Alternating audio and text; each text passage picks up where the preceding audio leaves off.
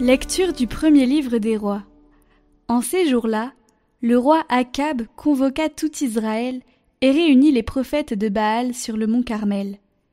Élie se présenta devant la foule et dit Combien de temps allez-vous danser pour l'un et pour l'autre? Si c'est le Seigneur qui est Dieu, suivez le Seigneur. Si c'est Baal, suivez Baal. Et la foule ne répondit mot. Élie continua. Moi, je suis le seul qui reste des prophètes du Seigneur, tandis que les prophètes de Baal sont quatre cent cinquante. Amenez-nous deux jeunes taureaux, qu'ils en choisissent un, qu'ils le dépaissent et le placent sur le bûcher, mais qu'ils n'y mettent pas le feu. Moi, je préparerai l'autre taureau, je le placerai sur le bûcher, mais je n'y mettrai pas le feu. Vous invoquerez le nom de votre Dieu, et moi, j'invoquerai le nom du Seigneur. Le Dieu qui répondra par le feu, c'est lui qui est Dieu. La foule répondit C'est d'accord. Élie dit alors aux autres prophètes de Baal Choisissez votre taureau et commencez, car vous êtes les plus nombreux. Invoquez le nom de votre Dieu, mais ne mettez pas le feu.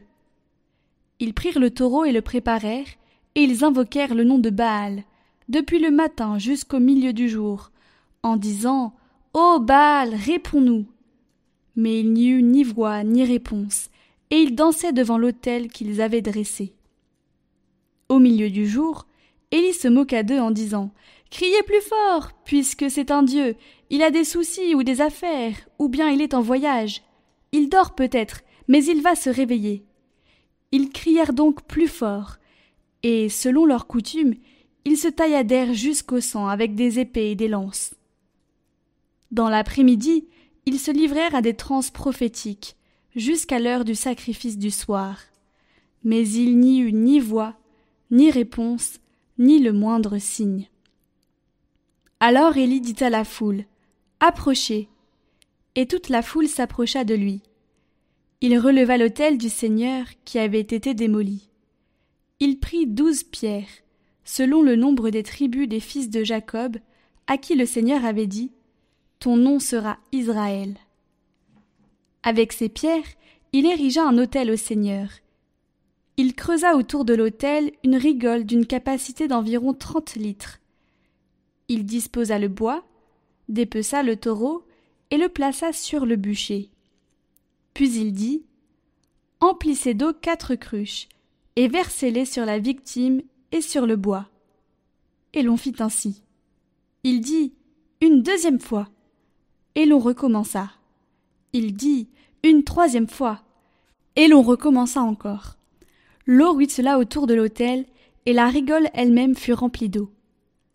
À l'heure du sacrifice du soir, Élie le prophète s'avança et dit Seigneur, Dieu d'Abraham, d'Isaac et d'Israël, on saura aujourd'hui que tu es Dieu en Israël, que je suis ton serviteur, et que j'ai accompli toutes ces choses sur ton ordre.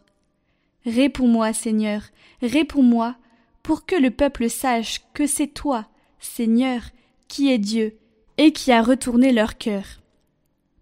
Alors le feu du Seigneur tomba, il dévora la victime et le bois, les pierres et la poussière, et l'eau qui était dans la rigole. Tout le peuple en fut témoin.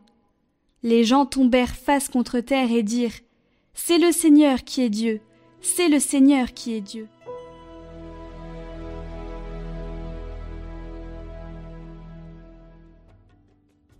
Garde-moi, mon Dieu, j'ai fait de toi mon refuge.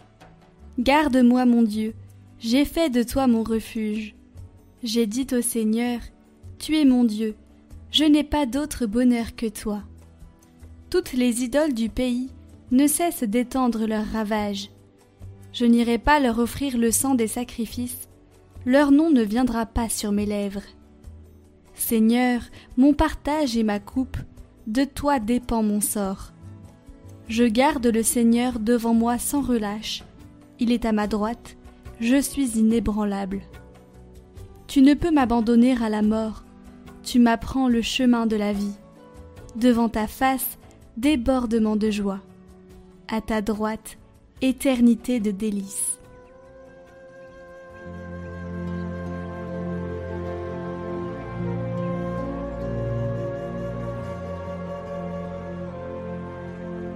Évangile de Jésus-Christ selon Saint Matthieu. En ce temps-là, Jésus disait à ses disciples Ne pensez pas que je sois venu abolir la loi ou les prophètes. Je ne suis pas venu abolir, mais accomplir. Amen, je vous le dis. Avant que le ciel et la terre disparaissent, pas un seul iota, pas un seul trait ne disparaîtra de la loi, jusqu'à ce que tout se réalise. Donc, celui qui rejettera un seul de ces plus petits commandements, et qui enseignera aux hommes à faire ainsi, sera déclaré le plus petit dans le royaume des cieux. Mais celui qui les observera et les enseignera, celui-là sera déclaré grand dans le royaume des cieux.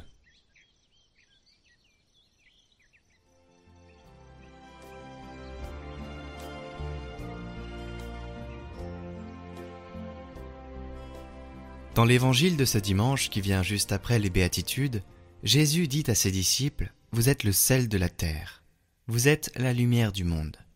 Cela nous étonne un peu si nous pensons à ceux que Jésus avait devant lui quand il prononçait ces paroles. Qui étaient ses disciples? C'étaient des pécheurs, des gens simples. Mais Jésus les regarde avec les yeux de Dieu, et son affirmation se comprend justement comme une conséquence des béatitudes. Il veut dire si vous êtes pauvre en esprit, si vous êtes doux, si vous avez le cœur pur, si vous êtes miséricordieux, vous serez le sel de la terre et la lumière du monde. Le chrétien devrait être une personne lumineuse qui apporte la lumière, qui donne toujours la lumière. Une lumière qui ne lui appartient pas. Mais c'est le cadeau de Dieu, c'est le cadeau de Jésus.